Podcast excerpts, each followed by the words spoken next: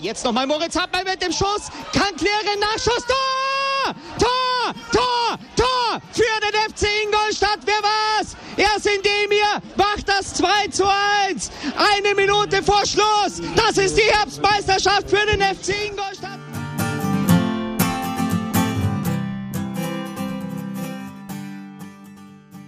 Servus Schanzer, herzlich willkommen beim Schanzer Zeitspiel, dem Podcast rund um den FC Ingolstadt.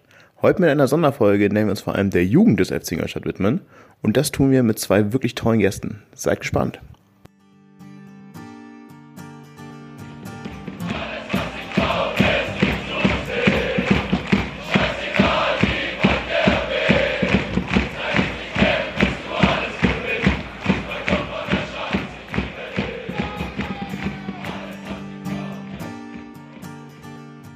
Servus Schanzer, willkommen zum Schanzer Zeitspiel. Heute mal wieder mit einer Sonderfolge. Die älteren Zuhörer unter euch werden sich noch erinnern, wir haben eigentlich ursprünglich vorgehabt, den Gesamtverein FC Ingolstadt zu beleuchten und nicht nur die Profimannschaft. Allerdings ist das im letzten Jahr durch die sportlichen Ereignisse in der Profimannschaft doch manchmal etwas hinten runtergefallen. Umso mehr freue ich mich, dass ich heute Gäste hier begrüßen darf im Schanzer Zeitspiel. Wir sitzen heute zu viert am Audi Sportpark. Ich habe wie immer den Martin bei mir. Hi. Aber ich habe zwei Gäste dabei. Zum einen Sabina Wittmann und Fabian Reichler. Beide ihres Zeichens Jugendtrainer beim FC Ingolstadt. Und in dem Zuge würde ich sagen, vielen Dank, dass ihr unsere Einladung angenommen habt, hier im Schatzer Zeitspiel zu sein.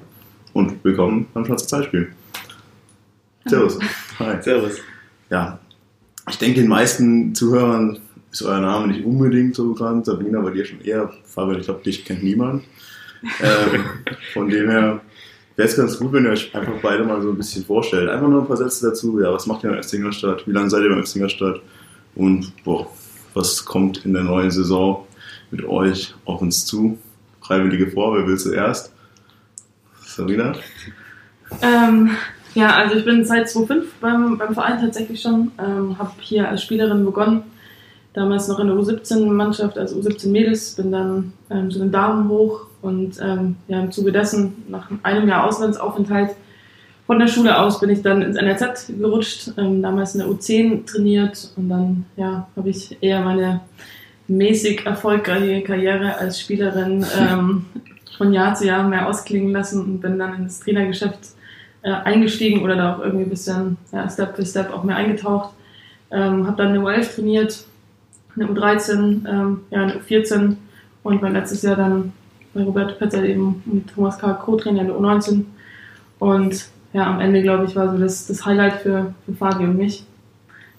Kann ich jetzt auch mal so behaupten, dass wir, dass wir zusammen eben die letzten fünf Spiele zusammen die U19-Bundesliga-Mannschaft betreuen durften. Ja, nebenher und wirklich nebenher studiere ich Sportwissenschaften in München, in der TU. Sollte das jetzt hoffentlich auch in diesem Jahr dann fertig machen. Was ein bisschen schwierig ist, weil es natürlich hier ähm, schon sehr zeitintensiv ist.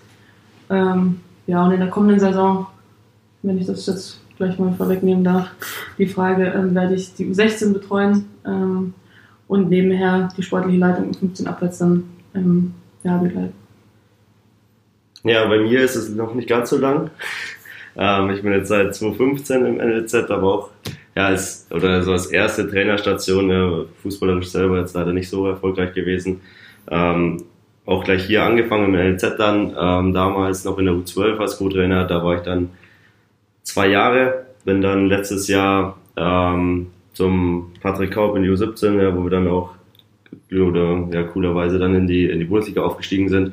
Ähm, und dann letztes Jahr das erste Mal eine, eine eigene Mannschaft betreut, war da U14-Trainer bis zu dem Zeitpunkt, äh, wo es dann die Verschiebungen gab, wo dann die Sabrina gesagt hat, hey, wie sieht's aus, hast Bock mit hochzugehen in die U19? Ähm, wie sie ja schon angesprochen hat, auf jeden Fall ein absolutes Highlight dann auch gewesen, ja, auch wenn es äh, schwierige und intensive Tage waren ähm, oder Wochen waren, ähm, mit sehr viel Zeitaufwand und auch den einen oder anderen Tagen, wo wir uns ein bisschen in die Haare gekriegt haben, war es auf jeden Fall ein richtig cooles Erlebnis ähm, und durfte dann oder darf jetzt, nachdem die Sabrina ja jetzt die, ähm, die Leitung da übernommen hat, die U15 in der kommenden Saison trainieren ähm, und dann wieder mit den Jungs, mit die ich letztes Jahr einfach mitten in der Saison verlassen habe, äh, nochmal eine neue Saison angreifen. Jetzt gerade schon ein bisschen angeteasert. Ich würde einfach ein bisschen auf die letzte Saison zurückschauen. Also generell war es natürlich auch im Jugendbereich einfach eine sehr spannende Saison in Ingolstadt. der U17 und der U19 in der Bundesliga jeweils. Und auch für euch beide, jetzt gerade angekündigt, du hast schon gesagt, Wiener, das war wahrscheinlich das Highlight überhaupt, dass ihr die U19 dann ab April, ja, verbessert mich, wenn ich Quatsch rede, das ist immer wichtig, ähm, ab April übernommen habt, äh, nachdem Robert Petzold dann in die äh, U17 gegangen ist, um da Interimsmäßig zu übernehmen.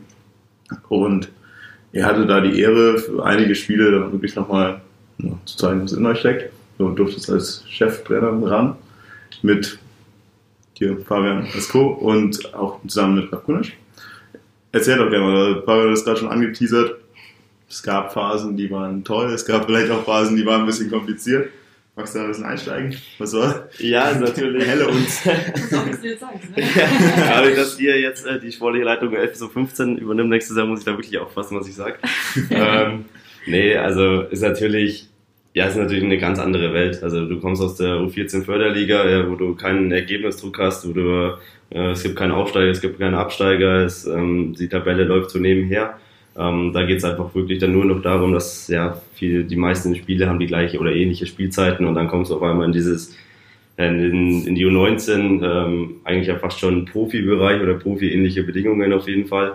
Ähm, und ja, ist dann nicht nur ein Zeitaufwand ein anderer, ja, du hast dann mit diesen ganzen, mit den Analysen, Gegenanalyse, Eigenanalyse, ähm, wo du dich auch dann, du hast mehr Einheiten, du, also du konzentrierst dich dann wirklich nur noch einfach auf diese, auf diese Erfolgserlebnis oder du willst halt einfach nur noch am Wochenende diese drei Punkte holen und das ist alles, was, was für dich, was für dich zählt. Ähm, schon ein sehr, sehr großer Umschwung gewesen. Ähm, und dann natürlich auch, ja, was äh, ja schon relativ überraschend war. Also es, glaube ich, lief innerhalb von zwei, drei Tagen ab, dass es hieß, okay, jetzt ab Mittwoch oder ähm, ich glaube Mittwoch war es, ähm, übernehmt ihr da die U19 und äh, ähm, betreut am Wochenende schon das erste Spiel mit Ralf zusammen.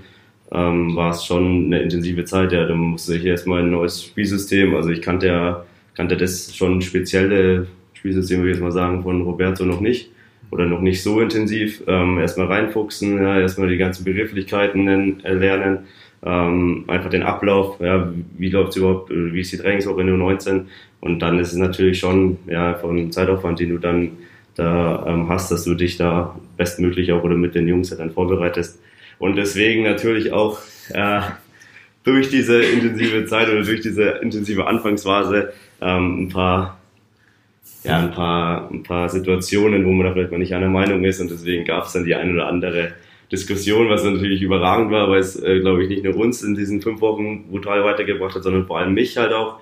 Ähm, und deswegen ist es auch im Nachhinein, glaube ich, richtig gut so gewesen, dass wir da über alles diskutiert haben und ich dann mit Sabrina eigentlich so ein, so ein enges Vertrauensverhältnis hatte, dass ich da jetzt ähm, auch nicht gesagt habe, okay, sondern mich halt dann auch ähm, versucht habe zu wehren und versucht habe, meine Argumente mit reinzukriegen wie sehr kanntest du die Spieler schon? Also du warst ja relativ weit weg von, von dem 19 an sich, aber genau. ihr seid ja alle doch recht nah zusammen. Waren aber auch, glaube ich, einige Spieler dabei, die erst in der U19 dazugestoßen sind, wenn ich so im Kopf habe. Genau, es gab auf jeden Fall viele neue Spieler, ja, die ich jetzt noch nicht so kannte. Klar, man kennt sich halt vom, vom Vorbeilaufen und vom Hallo und Servus sagen, ähm, aber noch nicht wie tickt jeder Einzelspieler. Ich hatte halt das Glück, ähm, dass ich ja davor in der U17 war und da einige Spieler dann rausgekommen sind in die U19, wo ich dann eigentlich schon ja die die gute halbe Mannschaft, sag ich mal, jetzt selbst trainiert hatte und selbst kannte. Ähm, deswegen war das überhaupt nicht schwer und äh, das ist ja eine, eine überragende Truppe gewesen, die es auch äh, alles andere schwer gemacht hat, sich da einzufinden. Ähm, deswegen war das, hat es mir geholfen, dass ich aus der siebten Zeit kannte und natürlich auch einfach der, der Charakter von den, von den Spielern, dass es nicht, nicht unglaublich schwer für mich war. Oder für uns war ja Ralf kannte sie ja auch eher weniger. Mhm. Genau, muss man vielleicht dazu sagen, Ralf war davor auch in der U17 letzte genau. Saison und wurde dann auch in die U19 abberufen. Genau. Ja, Sabrina, wir haben es gerade gehört. Der Fabian hat es ab und zu mal zumindest gewehrt. versucht, seine eigenen Ansichten anzusagen. Ja, wie weit hast du es geschafft? Oder hast du dir da lieber nicht reinreden lassen? Ähm, doch, auf jeden Fall. Auch wenn, ähm, wenn ich mich jetzt selbst auch ein bisschen kritisieren muss dafür, dass ich natürlich schon nicht so mega einfach bin. Deswegen glaube ich, hat er das jetzt auch sehr sehr einfach und sehr nett formuliert, aber ich glaube, ich bin schon ein richtiger Dickschädel und ähm, lebe dann auch mal in meiner Emotionalität und Fabi hat es in der Zeit gut aufgefangen und aber auch in den richtigen Momenten immer wieder kanalisiert und ähm, mir da halt volle Rückendeckung gegeben, weil ich meine, ähm, ich glaube, diese Dreierkombi war, war für Außenstehende sehr speziell, weil wir ja doch, ähm, ja, ähm, wenn du es von draußen betrachtest oder jetzt wirklich nicht viel mit der Materie zu tun hast, dann, dann wirklich dir überlegst, okay, krass, wer hat das entschieden? ähm, ja, weil, ja gut, ich jetzt als, als, als Frau da in dem Geschäft, dann Fabi ist ähm, Anfang 20 und ähm, Ralf, der natürlich äh, mit seiner Erfahrung und auch mit den Profijahren, aber jetzt auch überhaupt nichts mit der Mannschaft zu tun hatte oder jetzt auch weniger da ist, weil wir ja in der Regel die ganze Woche da sind und uns mehr mit der Sache beschäftigen konnten als jetzt Ralf. Aber die Kombi war eigentlich, ja, war eigentlich hervorragend. Also für mich war es ganz klar, als, als da Roland und Roberto mit mir gesprochen hatten, ob ich das machen würde, ähm, da war für mich sofort klar, dass ich Fabi mit hochziehen wollen möchte oder werde, weil ähm, eben aufgrund dessen, dass er sich traut, mir ähm, oder dass er bereit ist dazu, mir Kontra zu geben, war ein, war ein heftiger Grund, aber auch, ja, weil ich auch weiß, wie er mit den Spielern umgeht ähm, und weil ich auch weiß, dass er einfach ein unglaublich guter Trainer ist und ja, am Ende war, war es vielleicht auch mit dem Argument so, dass wir, dass wir da Meinungsverschiedenheiten hatten, aber wie der Fabian schon gesagt hat, glaube ich, hat war das notwendig, ähm, dass wir da auch erfolgreich sein können, weil wir viele Dinge halt dadurch hinterfragt und reflektiert haben. Ähm, aber auch für uns einfach, weil du einen anderen, du bist in deinem, in deinem Film und hast deine Meinung und ähm, es ist dann schwer, immer von rechts, also rechts und links rauszugucken. Und deswegen war es, war es perfekt so. Also, auch wenn wir dann vielleicht nach der Saison zwei Tage Abstand voneinander gebraucht haben, ähm, ja, was, was, was richtig überragend du, du sprichst es schon an, also es ging mir eigentlich ähnlich mit dem von außen sehen, oh, interessante Kombination und dieses vielleicht dieses viele Köche verderben dem Brei-Gefühl. Wie kann man sich das vorstellen? Wie war da die Aufgabenverteilung zwischen euch drei? Wie hat das funktioniert? Also vor allem, was hat dann Ralf in so, einer, in so einem Dreiergespann dann für eine andere Aufgabe, die ihr vielleicht habt, wo du auch sagst, okay, er ist nicht so nah an den Spielern, die ihr das vielleicht vorher wart, vor allem du, du kennst die Spieler ja sowieso. Kannst du uns ein Gefühl dafür geben oder könnt ihr uns ein Gefühl dafür geben? Gab es da eine Aufteilung oder habt ihr quasi irgendwie doch alle alles gemacht? Oder ist da vielleicht einer von euch einfach für einen gewissen ja, Motivationsfaktor oder noch wichtiger? Ähm, ja, also die Aufteilung war natürlich, was jetzt die, die Trainingsplanung und, und Analyse an, also anbelangt hat, war jetzt schon vorwiegend bei, bei mir und Fabi jetzt. Wir haben uns das auch teilweise dann aufgeteilt, auch ähm, Gegner und Eigen. Analyse, weil es ja doch relativ viel ist dann und ähm, ja, wir auch der eine oder andere Sache noch nebenher gemacht haben. Ähm, Skillslab, Fabi jetzt vor allem Skillslab oder sonstiges. Ähm, Ralf hat ja auch, also hat auch Zugriff auf die Spiele gehabt, der hat sich auch einen Überblick von der Sache verschafft und wir haben in der Regel dann ein kleines Training vorbereitet. Ralf kam dann nachmittags immer dazu, wir waren immer vormittags schon da. Und ähm, ja, ich glaube, dass, dass die Kombi einfach auch so cool war, weil ähm, Fabi kannte die Jungs und ähm, Gabi hat, glaube ich, auch einen relativ ähm, ja, eine, eine, eine, gute Basis immer mit Spielern. Das ähm, war auch in, es, war, es war ja auch spannend mit anzusehen, ähm, dass, dass er schon relativ, also dass er die Jungs auch auf seine Art und Weise immer gut motivieren konnte. Ähm, und Ralf war halt mit seiner Erfahrung einfach auch gut für die Jungs. Also wenn ein Ex-Profi erzählt, okay, das, ähm, so und so ging es mir und ich weiß, wie es euch geht, dann ist es für meine paar Bayernligaspiele, die ich habe und Jetzt will ich dich nicht diskriminieren. Weil wir, wir lassen es oder werden es lieber nicht. ähm, Nochmal eine, eine, andere Sache, als wenn, jemand erzählt, hey, ich habe da in einem, in einem ausgekauften Stadion gespielt. Und ich glaube, deswegen hat es mega gut ergänzt. Also Erfahrung und, und aus dem, wo die Jungs hinwollen, mit, mit unserem vielleicht jungen Elan.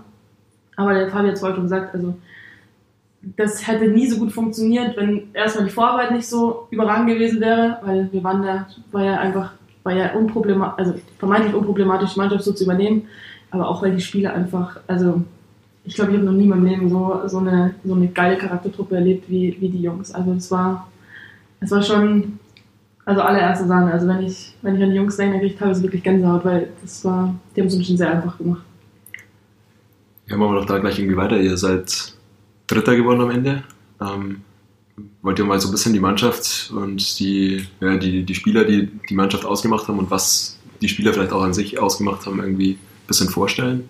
Wie so eure ja, grobe Startelf in den letzten Spielen auch ausgeschaut hat, wo welche Spieler jetzt auch irgendwie rausgekommen sind und äh, wo ihr euch vorstellen könnt, dass sie äh, jetzt auch einen der nächsten Schritte machen? Ähm, man, es ist eine Floskel im Fußball, ich weiß, aber ähm, ich kann aus der Erfahrung von dem letzten Jahr wirklich sagen, dass dass die Gemeinschaft gewonnen hat. Ja. Also ich glaube, dass das auch ähm, für uns, also es war der Grund, warum wir, warum wir Dritter geworden sind. wenn wir jetzt sehen, dass wir hatten, glaube ich, mit Jalen Hawkins, ähm, wer war noch aus der, der schon mal Bundesliga gespielt hat, Jalen. Ich glaube, wir hatten drei Spieler, die vorher Bundesliga-Erfahrung hatten. Ähm, Philipp, Philipp ja, Herrmann. Philipp Herrmann und Schelle, Schelle. Schelle, Schelle, aber auch nicht als erster Keeper, sondern als Ersatzkeeper. Und der Rest waren einfach Spieler, die noch nie Junioren-Bundesliga gespielt haben, also weder in der U17 noch in der U19. Und ähm, deswegen, mein, wenn ich jetzt die, ja, die, die ähm, wie sagt man dazu, ähm, den, den Wert des Kaders, klingt jetzt doof, ähm, von anderen, von anderen LRZC, jetzt auch vor allem Bayern München, bestes Beispiel natürlich, die, die ja schon gut Geld ausgegeben haben für Spieler, dann ähm, individuelle, also wir haben ja weltweit teilweise geholt und ja, dann kann ich schon sagen, dass wir unglaublich gute Fußballerinnen hatten. Sonst sieht man jetzt auch, dass der eine oder andere oben ist. Oder ja, mit Max Bräunig, der jetzt ähm, zu den Würzburg Kickers zurückgegangen ist, ja, der 15 Tore in der, in der Bundesliga gemacht hat, die macht man jetzt auch nicht so beim Vorbeilaufen. Aber nichtsdestotrotz war unser, unsere größte Stärke einfach das Kollektiv. Also wir haben, wie wir verteidigt haben, so haben wir auch die Tore geschossen. Also immer mit einer unglaublichen Intensität und mit einem unfassbaren Aufwand. Und ähm, ich glaube, dass eben die Charakterstärke der Jungs, das ist, du kriegst nicht, wenn die Jungs nicht so, so ein Kollektiv sind und so charakterstark, kriegst du nie so viele Jungs so zum Laufen, wie, wie die Jungs gelaufen sind. Also das war schon, wäre, glaube ich, vermessen, da jetzt zu sagen, ich will den einen oder anderen rausheben. Aber ja, natürlich, wenn Max nicht 15 Tore schießt, dann hast du 15 Tore weniger und einige Punkte weniger, aber auch in den Spielen, als Max jetzt nicht dabei war, weil er vielleicht bei der U21 war und das war ja am Ende jetzt auch nicht, war jetzt nicht bei allen fünf Spielen dabei, ähm, haben wir, haben, sind andere Spieler in, in, der, in, den, in die Fußstapfen getreten. Also wir hatten in dem Jahr schon, wir hatten einen großen Kader, aber auch viele Verletzungen und die Jungs haben es trotzdem immer wieder geschafft. Roberto, das ist immer das Puzzleteil. Von außen ist es gar nicht aufgefallen. Wir haben einfach dieses Teil wieder reingesteckt und anders hat, ist dafür in die Preschen und hat auch eine Chance bekommen. Also das muss man auch sagen, ja. Wenn sich einer verletzt hatte, ein Leistungsträger und ein anderer eine Chance bekommen hat, dann hat er die immer sehr adäquat und gut genutzt. Also deswegen, ich glaube, das war das Erfolgsrezept von über die ganze Saison, bis ich über die fünf Spiele. Ja, also man muss schon dazu sagen, oder es wäre wahrscheinlich jetzt einfach unfair, wenn man sagt, okay, wir heben bestimmte Spieler hervor. Natürlich gibt es da jetzt Namen, wenn man jetzt ähm, die letzten Testspiele der Profis anguckt, ähm, dass da ein Paul Polauke dabei ist, ein Lukas Schellenberg, ein Philipp Bilbia ähm, Ja, und Jorgo Pentidis und Simi Kraus natürlich. einfach- Also man könnte jetzt eigentlich die komplette Mannschaft aufzählen. Ja, ich glaube Ähm, auch, dass die Spieler, die jetzt oben dabei sind, irgendwie positionsgebunden irgendwie halt den, den Kader der Ersten ersetzen, was jetzt aber nicht unbedingt heißt, dass ein Tim Kraus oder so nicht da auch auf Ja, dem. Niveau dabei war zum Beispiel. Ähm, und deswegen, also man muss auch dazu sagen, also so war mein, mein Eindruck, man hat einfach eine, eine funktionierende Mannschaft vorgefunden. Also es ist ja nicht so, dass wir jetzt da ähm, was komplett Neues gemacht haben, sondern wir sind da rein oder die Sabrina war ja sowieso schon dabei, aber auch der Ralf und ich ähm, und die, das Team hat funktioniert. Und was für mich so der, der größte Eindruck vom Kader einfach war, ist, wie die Sabrina schon angesprochen hat, einfach dieser, ja, diese, die, der Charakter von dem Team. Ja, diese, die Intensität im Training, da hat's gescheppert ohne Ende, ja, und du wusstest ganz genau, äh, so wird's am Wochenende auch sein.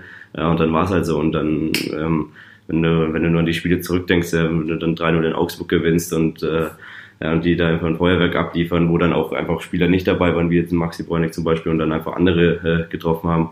Ähm, das, das zeigt einfach, wie, wie gut die, die Qualität des Kaders war und wie, welche Charaktereigenschaft einfach die, das Team hatte. Ja, das war echt so oft so, dass sie, also klar, wenn, wenn ein Tor geschossen wird, ist Lärm, aber die sind sich teilweise Brust an Brust angesprungen, wenn sie einen Zweikampf gewonnen haben in, in der eigenen Box. Und ähm, manchmal wusste ich gar nicht, was ich jetzt gerade besonderer, besonderer finde. Ähm, vor allem jetzt auch, ähm, ja, Paul erinnere ich mich da gegen, gegen die Kickers. die Kickers, als er, als er da dieses Tor macht und war das Heidenheim? Das war Heidenheim. Heidenheim war es, stimmt. Ja. Also sich dadurch zwei Spieler durchtankt und ist einfach voller Kraftakt und er einen 1 Treffer macht und Eine Minute später kratzt er den Ball hinten von der Linie, äh, wo fast der Ausgleich gefallen wäre. Ja. Und das war einfach so das sinnbildlich, einfach für das Team. Ja, oder Mario Kratzel, der mit dem zerrissenen Trikot, Schrammen überall. Weil es, war einfach, es war einfach ist was Besonderes. Und ähm, ja, deswegen glaube ich, dass es schon einige gibt, die es, wenn sie die Chance bekommen, das ist ja, glaube ich, immer so dieses, das größte Manko dann, also jetzt nicht nur bei uns jetzt, sondern es ist immer, glaube ich, ähm, die Jungs brauchen eine Weile, aber ich glaube, dass da schon viel Potenzial in dem einen oder anderen steckt. Sonst, ja jetzt so, dass es viele gibt, die jetzt gerade die Chance bekommen. Also, und es auch eigentlich ganz okay machen, wie sie jetzt so mitbekommen haben. Also kurz gesagt, eine geile Truppe. Wie du sagst. Absolut. Ja. Ja. Du sprichst schon das ein bisschen an. Also wie läuft denn hier so der Austausch, die Zusammenarbeit, nicht nur zwischen euch, zwischen den ganzen Jugendmannschaften, sondern eben auch dann zwischen den Profis?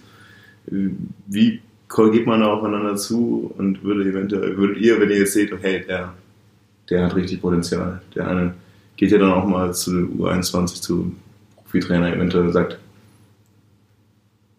schau dir den mal genauer an, kann man den nicht mal hochziehen? Oder wie ist, funktioniert da der Austausch zwischen den einzelnen Mannschaften, um da eben auch vielleicht die Entwicklung der einzelnen Spieler gewährleisten zu können? Können wir da ein bisschen was zu sagen? Ja, ich bin natürlich durch die fünf Wochen jetzt äh, nicht so oft in der Situation gewesen, dass ich da jetzt im Austausch mit der Profi-Abteilung war, aber ähm, vielleicht mal un, um unten anzufangen, jetzt bei den, bei den kleineren auch oder bei den, ähm, bei den Mannschaften U13, U14, U15 ist es, glaube ich, ähm, schon brutaler Austausch. Also wir sind ja alle ein extrem junges Team, wir sind alle extrem dicke miteinander eigentlich und arbeiten da oder sitzen ja auch täglich nebeneinander. Ähm, und da spricht man natürlich schon über dann Spieler, wo es dann einfach nur, klar, das ist jetzt nicht wahrscheinlich nicht die, das Interessanteste, aber wo es halt darum geht, ähm, ja, einfach mal einen Spieler in einen Jahrgang drüber spielen zu lassen oder einfach mal sagen, hey, schaut euch mal die an. Ähm, und sonst, also Profi, der, der, Übergang zum Profibereich, da müsste wahrscheinlich dann eher die, die Sabrina drauf eingehen, weil sie doch ein Jahr lang da dann äh, involviert war und nicht nur wie ich, zwei, äh, zwei Monate.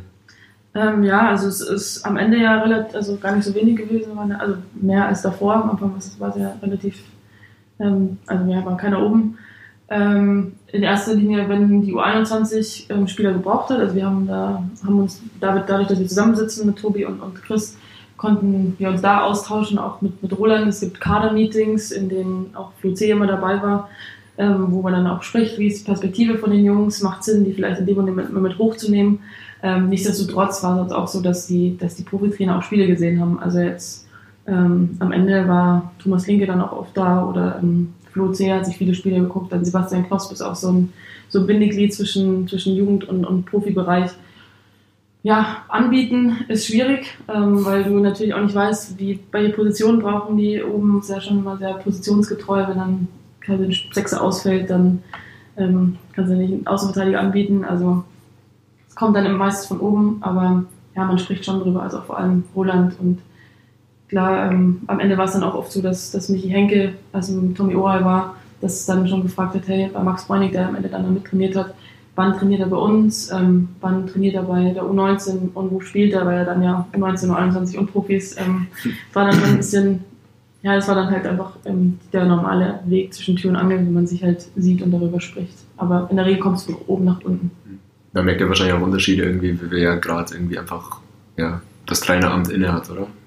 man merkt schon, wer auf Jugend setzt und wer nicht. Ja. Okay. Ja, natürlich der Vorteil hier ist, dass wir halt äh, wirklich dann Tür in Tür sitzen ähm, und dass die, die Profitrainer neben äh, jetzt überspitzt gesagt einem U12-Trainer sitzt und äh, wir da wirklich einfach ja, uns täglich über den Weg laufen und äh, gemeinsam ähm, auch immer ins Gespräch kommen und dann ist es natürlich einfacher, dann ist natürlich der Austausch mehr da und dann kann man natürlich auch mehr über den einen oder anderen Spieler dann sprechen, ähm, was dann vielleicht in, ja, wenn es eine andere Lokalität wäre, wenn jetzt die Profitrainer in einem anderen Trakt sitzen oder in einem anderen Gang oder sonst was, dann wahrscheinlich eher schwieriger wird und das ist natürlich dann hier schon optimal, wo du dann wirklich, ja, auf Glück gesagt, äh, einfach nur eine Tür weitergehst und dann kannst du über, über die Lizenzspieler reden.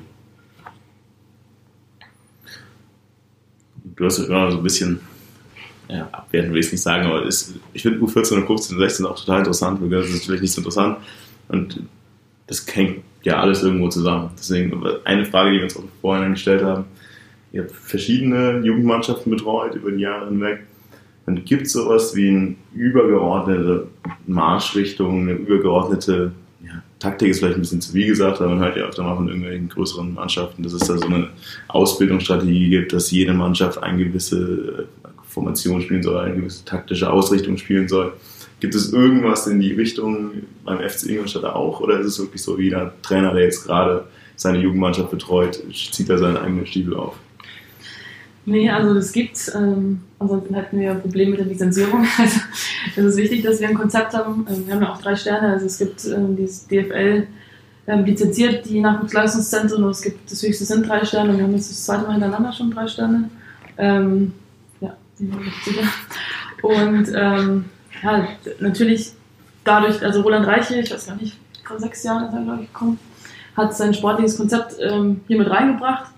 Und es mag im ersten Moment vielleicht sich ein bisschen lose anhören, aber unser sportliches Konzept ist, ähm, dass wir diese ganzheitliche Ausbildung, die, die immer so groß gepriesen wird, dass wir, dass wir die, dass wir die wirklich leben wollen. Also am Ende des Tages muss man ganz realistisch sagen, auch wenn es ein Erfolg in der U19 ein dritter Platz überragend ist und auch enorm wichtig im Leistungsbereich, bilden wir keine Mannschaft aus, sondern unsere Aufgabe unser, oder über, unser übergeordnetes Ziel ist, dass wir ja, ein, zwei, drei pro Jahr, drei werden schon viel, wenn wir jedes Jahr drei rausbringen werden, war Wahnsinn, ähm, in, die Profi, also in den Profibereich bringen wollen. Und das heißt, wir müssen unsere Spieler so individuell, erfolgreich, was auch was jetzt taktische, taktischer Natur anbelangt, technischer Natur, ähm, aber auch vielleicht, also auch persönlich, also Charakter, Charaktereigenschaften oder mentaler Hinsicht.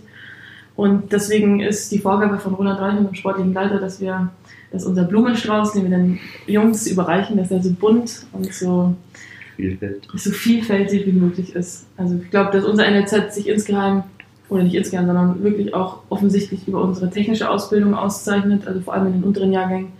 Wir trainieren ähm, unglaublich viel in kleinen Stationen, kleinen Gruppen. Unsere Spieler müssen alle, und da ähm, darf ich jetzt auch kurz andere NLZs kritisieren oder Namen zu nennen, gibt es wirklich ähm, Spieler, die aus anderen NLZs bei uns Probetraining machen, weil sie vielleicht aussortiert wurden oder wie auch immer und halt nicht mit beiden Beinen ähm, einen Flugball schlagen können. Und für uns ist wichtig, dass vor allem Defizittraining, schwacher, starker Fuß, dass wir da mit alle Techniken trainieren. Wir trainieren Fallrückzieher, wir trainieren Drehkopfstoß, wir trainieren ähm, Fintierbewegungen. Also unsere technische Ausbildung ist so vielfältig wie möglich ähm, und soll auch so, also der Spieler soll alles haben. Und ähm, wir haben keine Vorgabe. Bist du das oder? Nö, das passt wir, wir haben keine Vorgabe von Du bist ja ein bisschen erprobter als in so Interviews. ja, wir haben keine Vorgabe. wir haben keine Vorgabe, was ein System anbelangt. Einfach auch aus dem logischen Grund, und der ist für mich vollkommen nachvollziehbar, was Roland da sagt. Wir wissen ja nicht, welcher Trainer da oben ist. Das heißt, wenn wir jetzt jahrelang 4-3-3 ein, einstudieren und am Ende ähm, haben wir einen Trainerwechsel bei den Profis und der Junge hat jetzt ähm, sechs Jahre in 4-3-3 gespielt, aber der Trainer spielt ein 4-4-2 oder ein 3-5-2 oder was auch immer, dann hat er einen klaren Wettbewerbsnachteil und deswegen ist die Ausbildung ähm, ja, sehr vom Trainer, also die, die, die taktische Ausrichtung sehr vom Trainer abhängig, aber ich glaube schon, dass wir uns in unseren Mannschaften mit einem sehr zielstrebigen ähm, Spiel, einem Vertikalspiel auszeichnen. Wir wollen wir sind der Ansicht, dass es nichts bringt, 80% Ballbesitz zu haben, weil wir haben es ja in der Vergangenheit auch gesehen in dem Jahr, dass wir Phasen hatten, wo wir unglaublich viel Ballbesitz hatten. Oder Tommy Oral hatten wir teilweise seit 30%, 20% und haben die Spiele gewonnen. Also wir wollen den Ball so viel und so oft wie möglich dorthin bringen, ähm, wo es gefährlich wird, weil die Wahrscheinlichkeit dann einfach steigt, dass wir, dass wir ein Tor erzielen. Und ähm, genau das ist, glaube ich, so die Marschroute, die wir im NLZ fahren und auch sehr erfolgreich, glaube ich, so, wenn man das jetzt über die Jahre hin, hinweg sieht. Was ergänzen? Ähm, nee, also Sabrina hat eigentlich schon alles gesagt. Wie gesagt, es gibt da wirklich keine krassen Vorgaben, was Systeme und sonst was angeht. Ähm, was halt, was glaube ich noch schon uns einfach unterscheidet von den anderen NLZs, nicht nur in Bayern, sondern ich, gut, ich kenne jetzt nicht jedes einzelne NLZ in Deutschland, aber ich glaube, ich würde jetzt einfach mal behaupten, dass wir da schon ähm, schon ein bisschen eine andere Richtung fahren, eine andere Marschroute haben, auch einfach mit den Technikausbildungen, ähm, dass wir auch, ja, dass wir nicht großen oder der bei uns steht einfach das Ergebnis nicht an erster Stelle. Ja, wir, natürlich ist es geil, ein Spiel zu gewinnen, natürlich ist es auch ein geil, ein Hallenturnier zu gewinnen oder ein Sommerturnier oder was auch immer. Ähm, aber uns geht es einfach nur darum, dass wir jeden einzelnen Spieler weiterbringen. Ja, und wenn das Ergebnis darunter leidet, dann ist es halt so. Also das ist einfach nicht an erster Stelle, sondern wir wollen jedem Spieler einfach die, die beste Möglichkeit bieten, sich zu entwickeln. Und es gibt auch nicht ähm, die ersten elf und die anderen fünf spielen alle drei Wochen mal, ähm, sondern besonders jetzt von U11 bis U15, ja, dann U16, U17, U19 ist es natürlich dann mehr, ja, weil du einfach ähm, ja, die Klassen halten musst, wo du in der U13, U14 jetzt, wie ich vorhin angesprochen habe, jetzt einfach diese Förderliga hast, wo du nicht die Klasse halten musst, sondern wo du einfach ähm, frei von Ergebnissen spielen kannst, ja, und wir das dann auch so machen. Ja, also wir, wir lassen dann keinen Spieler mehr, ähm, ja, 90 oder du spielst 325, also 75 Minuten auf der Bank schmoren, sondern da kommt wieder zum Einsatz und es will jeder spielen, was jetzt bei den anderen NLZs halt dann eher nicht so der Fall ist, sondern da dann schon ähm, einfach äh, mehr auf das Ergebnis gezielt wird und bei uns einfach auf die, auf die Ausbildung und auf die technische versierte Ausbildung.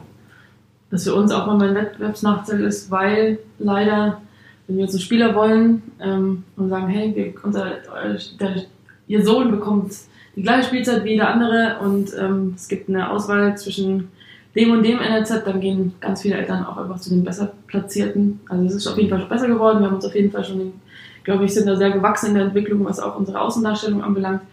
Aber ähm, wir müssen trotzdem ganz oft darum kämpfen, dass wir sagen, hey, wir spielen halt nicht so, dass wir Erster in der Förderliga werden, oder Erster ist jetzt vermessen, aber dass wir Dritter in der Förderliga werden, ne? sondern ähm, uns ist es wichtig, dass wir ausbilden und ausbilden bedeutet vor allem in diesen Bereichen, dass wir halt auch sehr unterschiedliche Körpergrößen von unseren Spielern haben. Ja, also die Füße sind auch sehr, vor allem in dem Längenwachstum natürlich extrem unterschiedlich und ähm, wenn einer halt schon im Längenwachstum ist und einfach drei Köpfe größer, dann hat er auch ein, einfach eine andere Schnelligkeit oder eine andere Dynamik weil, oder eine andere Muskulatur. Und wenn wir da kleinere Spieler haben, die, ja, die halt dann trotzdem die gleiche Spielzeit bekommen, dann wirst du teilweise halt überlaufen. Aber das nehmen wir in Kauf und da muss man auch ganz klar sagen, dass ist von unserer NLZ-Führung, also sei es auch von, von der organisatorischen Leitung, die natürlich die Ergebnisse auch ein bisschen Überblick haben müssen, oder als auch von, von Roland, das ist trotzdem, ich bin noch nie gefragt warum hast du das Spiel verloren. Also ähm, man, ich erkenne es von anderen NLZs auch deutschlandweit, dass die teilweise sich dann halt auch rechtfertigen müssen, warum sie in der U14 ein Spiel verlieren. Das passiert bei uns in der Regel nicht. Wie wäre denn der normale Werdegang? Also, du vorhin schon gesagt, du warst vorher bei der ist, äh, vor bei der U14? Nee, vor 15? Letztes Jahr war ich bei der U14. Ja, und jetzt nimmst du dann quasi dann wieder auf genau. in den neuen Jahrgang. Ja. Ist, das eigentlich, ist das so der normale Werdegang? Du sagst, man geht mit, den, mit dem Jahrgang mit? Oder wäre es auch durchaus denkbar, dass ihr die, einen ganz anderen Jahrgang wieder übernimmt? Ähm, also grundsätzlich gibt es jetzt keine keine oder keine Vorgabe oder keine Abmachung, dass du sagst, okay, der U14-Trainer geht in die 15 mit und dann wieder in die 14. Also es gibt auch teilweise dann andere Vereine, wo sie einfach dann ja die die, ähm, die Trainer durchrotieren. Ich glaube, dass bei uns ähm, das jetzt nicht davon, davon abhängig ist, dass du sagst, okay, bei uns geht jedes Jahr der U14-Trainer mit dem U15, sondern das wird eigentlich von Jahr zu Jahr neu entschieden. Ähm, und deswegen gibt es jetzt auch nicht diese sagen, okay, wir, du startest da, dann kommst du irgendwann dahin, sondern dahin, sondern das entwickelt sich einfach von Saison zu Saison neu. Und das ist natürlich jetzt schon, glaube ich, also wenn ich da jetzt mal kurz drauf eingehe, äh, für mich eine, eine brutale Möglichkeit, weil ich glaube nicht, dass es ähm, bei anderen Fußballvereinen ähm, ja, Leute in den Entscheidungspositionen gibt, die sagen, ey, wir geben einem 22-Jährigen unsere C-Jugend äh, Regionalligamannschaft und lassen den da jetzt mal äh, trainieren, ähm, was natürlich dann schon auch wieder einfach für, für, für das NZ bei uns einfach spricht, äh, weil ich glaube, dass äh, die durchschnittlichen 15 Trainer in Deutschland mindestens zehn Jahre älter sind als ich. ähm, und dann äh, natürlich ist es schon, schon eine brutale Möglichkeit und dann auch einfach eine, eine coole Option, ähm, die, man, die man hier bekommt. Also wirklich so, als würden wir uns irgendjemanden herziehen. Aber es ist, ähm, Rolands Leitsatz ist junge Leute für junge Leute. Ähm, also er will, dass wir ein junges Trainerteam sind, also bewusst so gewählt. Also an allen Mannschaften, weil erstmal kommen wir in der Regel alle aus diesem sportwissenschaftlichen Bereich. Also es ist ähm, schon wichtig, dass wir da auch irgendwie einen Bezug zu haben. Und zum anderen ist es nochmal was anderes, weil wir auch ein anderes, ja, vielleicht ein bisschen näheres Gefühl zu den Jungs haben, wenn wir jetzt nicht, wenn jetzt nicht 30, 40 Jahre dazwischen liegen. Also jetzt, klar, wenn die älteren Mannschaften ist noch was anderes, aber für alle, für die Jüngeren ähm, ist es schon, ist glaube ich schon ein anderes Miteinander. Also wir auch ein Trainer, also alle Trainer bei uns sind einfach brutal jung. Also ähm, U19 ja auch, mein Roberto ist auch noch nicht wirklich, also Roberto ist ja auch noch nicht, nicht alt. Deswegen, glaube ich, zeichnet uns das aus und ist bewusst auch so gewählt. Ist auch bei anderen NLZs nicht so, weil grundsätzlich sieht man ja zumindest auch, wenn man in die Bundesliga schaut oder so, schon ein bisschen den Trend, dass alles immer auch im Trainerbereich jetzt jünger wird. Aber wie ist das so ja, bei den anderen U19-Mannschaften auch gerne runter bis zu 14? Ist das nicht so gängig, dass man da ja auch mal irgendwie, also sich Anfang 30 zumindest irgendwie Trainer hat? Also ich glaube schon, dass auch, dass auch viele andere Vereine schon auch ihre, ihre Trainer verjüngen. Also ähm, dass man schon auch in den unteren Bereich, vor allem ja, in dem oberen Bereich wahrscheinlich dann eher weniger wieder, aber in dem unteren Bereich schon ähm, immer mehr junge Trainer jetzt mal auflaufen, also wie, wie jetzt mein Eindruck ist. Ähm, deswegen glaube ich schon, dass auch dieser Trend vom Profibereich sich einfach in den, in den jungen Bereich da langsam, ähm, langsam abzeichnet. Könnt ihr euch das erklären, wo das herkommt, dass das dieser Trend ist?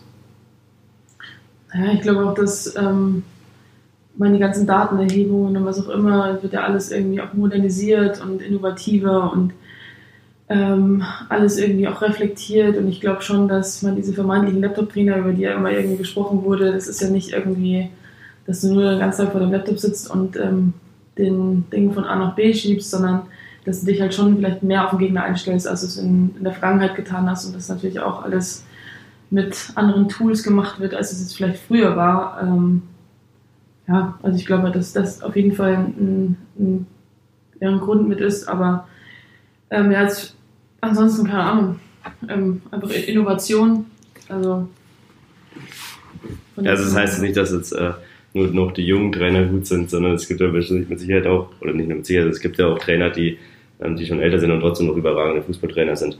Ähm, aber ich glaube auch, dass, dass einfach so dieser, oder dieser Punkt, dass halt ähm, ja alles viel ja, viel moderner wird und viel, viel mehr Taktik und Technik einfach hinter dem Fußball steckt und ich nicht mehr mit meinem Notizblock auf den Trainingsplatz gehe und einfach mal loslege, sondern da einfach eine brutale äh, Vorbereitung und Nachbereitung herrscht. Und ich denke, dass sich einfach dann die jüngeren, die jüngeren Trainer sich einfach mehr damit identifizieren als, ähm, als schon ein alteingesessener Fußballtrainer, der halt äh, andere Trainingsmethoden hat die jetzt nicht schlecht sind, aber oder nicht unbedingt schlecht sein müssen, aber halt einfach vielleicht nicht mehr der, der Zeit entsprechen. Ich glaube auch, dass die, die Ausbildung eine ganz andere ist mittlerweile. Also wenn man jetzt mal die Inhalte von dem Fußballlehrer, glaube ich, jetzt vergleicht mit vor 20 Jahren, dann glaube ich, sind jetzt schon nochmal ähm, ja, andere Inhalte, die du damit bekommst und ich glaube auch viel intensiver. Also ich glaube, dass auch auf die Ausbildung der Trainer noch mehr Wert gelegt wird, als es jetzt in der Vergangenheit ist. Also vor allem auch Deutschland war ja mega die Diskussion, als wir dann in der Weltmeisterschaft zu früh ausgeschieden sind. Also ähm, ja, mag das auf jeden Fall mit ein sein. Was mit dieser Verjüngung der Trainer einhergeht, ist auch, dass die meisten Trainer im Profibereich, also diese Trainer, das Konagelsmann redet, dass eben da auch diese Profi-Erfahrung dann fehlt. Und genau dieses, äh, bisher war es ja meistens so, es wird ein altgedienter Veteran aus der Bundesliga, zweiten Bundesliga reingezogen und alles wird irgendwie auf, der Erfahrung, auf die Erfahrung geschoben. Ich habe vorhin schon gesagt, es war sehr gut, auch mit Ralf zusammenzuarbeiten, weil man das halt einfach auch mit reinbringen kann. Ins Training, in, mhm. auch in die psychologische Aufarbeitung irgendwo. Meint ihr, dass das nicht irgendwo dann verloren geht? Oder wäre dann die Zusammenarbeit als Co-Trainer vielleicht mit einem Ex-Profi ratsam? Oder denkt ihr, okay, das muss dann nicht sein, solange der, der Trainer da ist, einfach so dermaßen gut geschult ist, einfach so ein taktisch und guter Typ. Also mir persönlich macht es auf jeden Fall Mut, dass es Bundesliga-Trainer gibt, die kein Ex-Profi sind. ähm, Nee, ich, ich, meine, meine, meine Gedanken dazu sind immer, dass ich, dass ich mir denke, okay, das heißt ja nicht nur, weil du ein guter Fußballer warst, bist du ein guter Trainer. Ähm, genauso ist es ja auch andersrum. Also nur weil du, weil du dich mit Fußball auskennst, heißt ja nicht, dass du gleich ein guter Fußballer bist.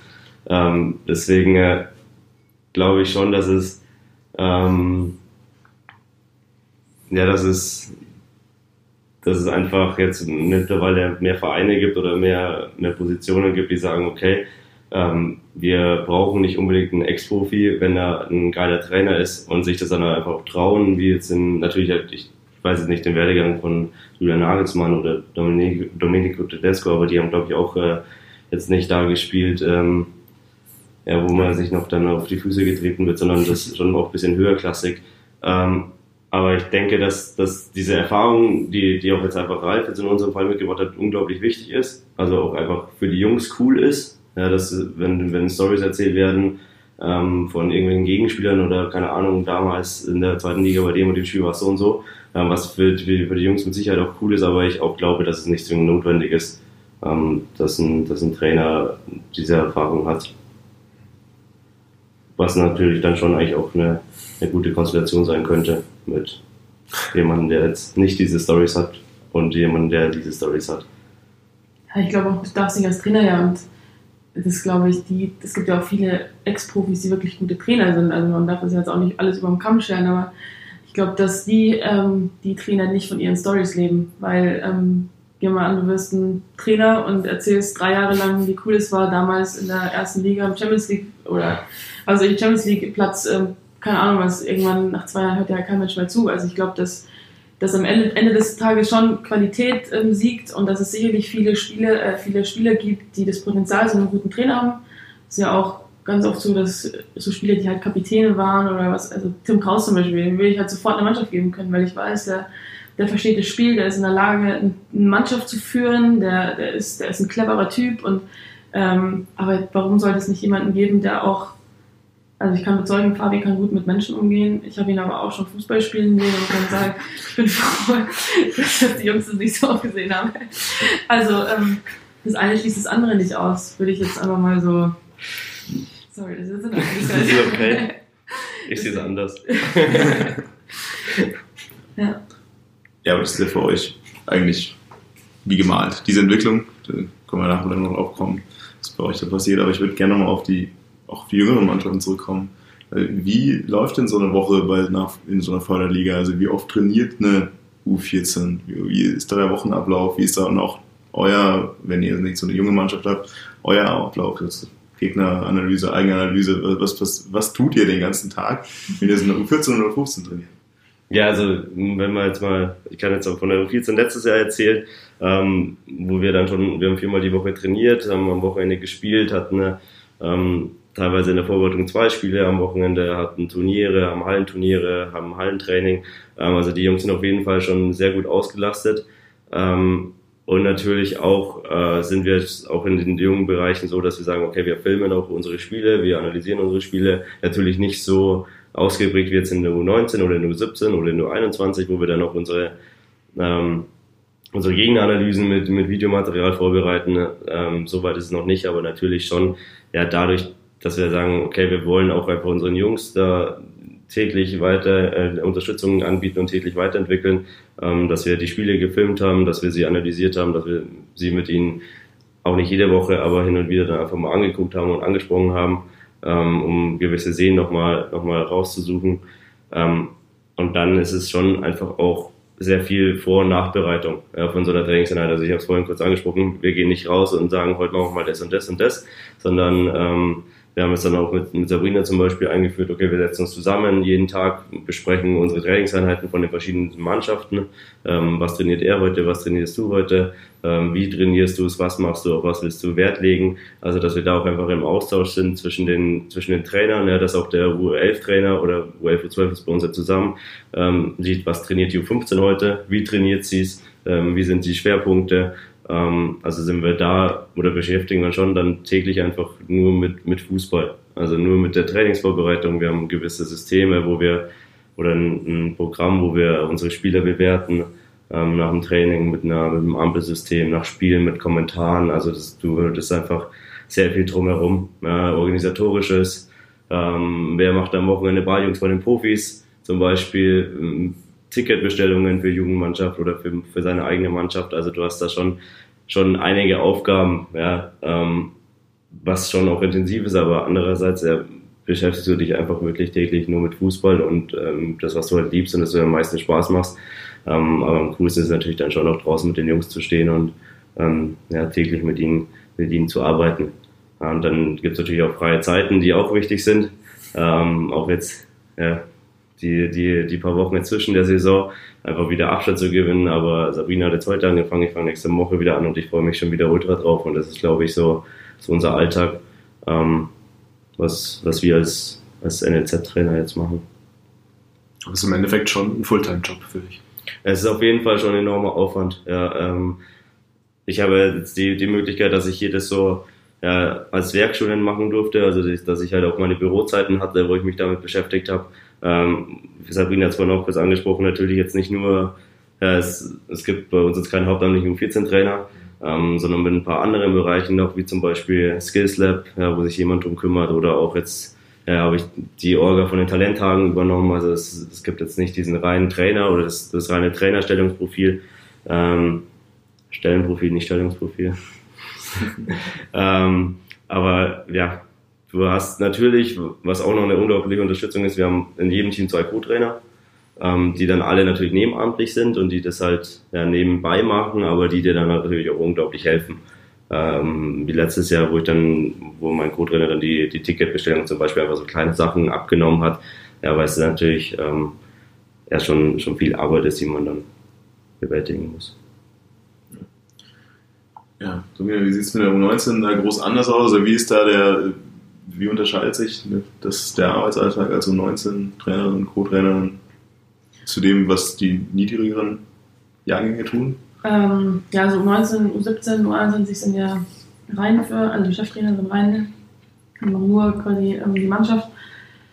Ähm, ja, als Co-Trainer war es halt bei mir noch die Aufgabe gleich, dadurch, Roberto war halt beim Fußballlehrer letzte Saison, das heißt, ähm, Thomas Kack hat dann federführend die, die, die sportliche ähm, Sache übernommen. Ähm, da habe ich ihn, ihn dann unterstützt.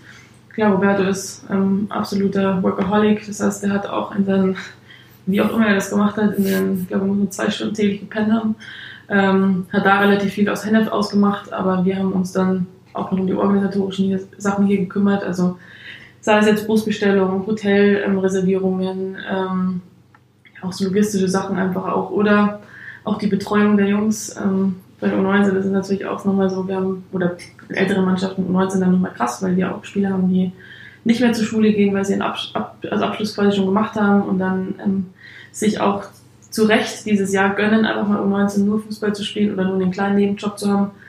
Ähm, klar, du hast dich mit denen auch beschäftigt, hast ihnen auch noch, wir sind ein sehr familiäres NLZ auch, das heißt, wir haben, ich habe auch mal mit einem ein Referat gemacht oder du holst die Jungs vom, vom Doktor ab oder fährst sie hin oder ähm, ja, solche Sachen halt, die, die nebenbei anfallen zur, zur Trainingseinheit. Also klar, du, das, die sportlichen Sachen, die der Fabi schon angesprochen hat, die ähneln sich ähm, zu einem, also zu einem U19, U14, U13, was auch immer.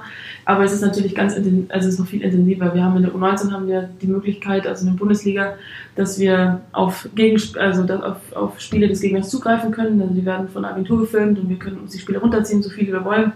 Und ähm, in der Förderliga hast du halt keine gegnerischen Spiele, du hast keine, kein Filmmaterial, das du dann äh, mega auswerten kannst. Es sei denn, Trainer schieben sich untereinander zu oder ähm, du hast halt aus der Vorrunde ein oder wie auch immer. Also da hast du von der Analyse auf jeden Fall noch viel mehr als jetzt in unteren Mannschaften. Und natürlich der Aufwand ist größer. Also jetzt auch, wenn wir nach Karlsruhe fahren, übernachtest du halt dort. Es ist nicht so, dass du nur eine Stunde irgendwo hinfährst, sondern der zeitliche Aufwand ist schon nochmal extremer. Es ist gerade schon ein paar Mal das Schlagwort Skills Lab gefallen.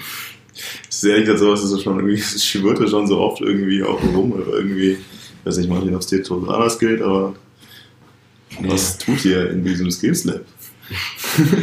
ähm, ja, ich glaube, dass wahrscheinlich eher der, der Name Footbonaut ein bisschen geläufiger ist, was jetzt in Dortmund oder Hoffenheim steht. Ähm, ähnelt sich eigentlich null, aber ist ungefähr das gleiche Prinzip.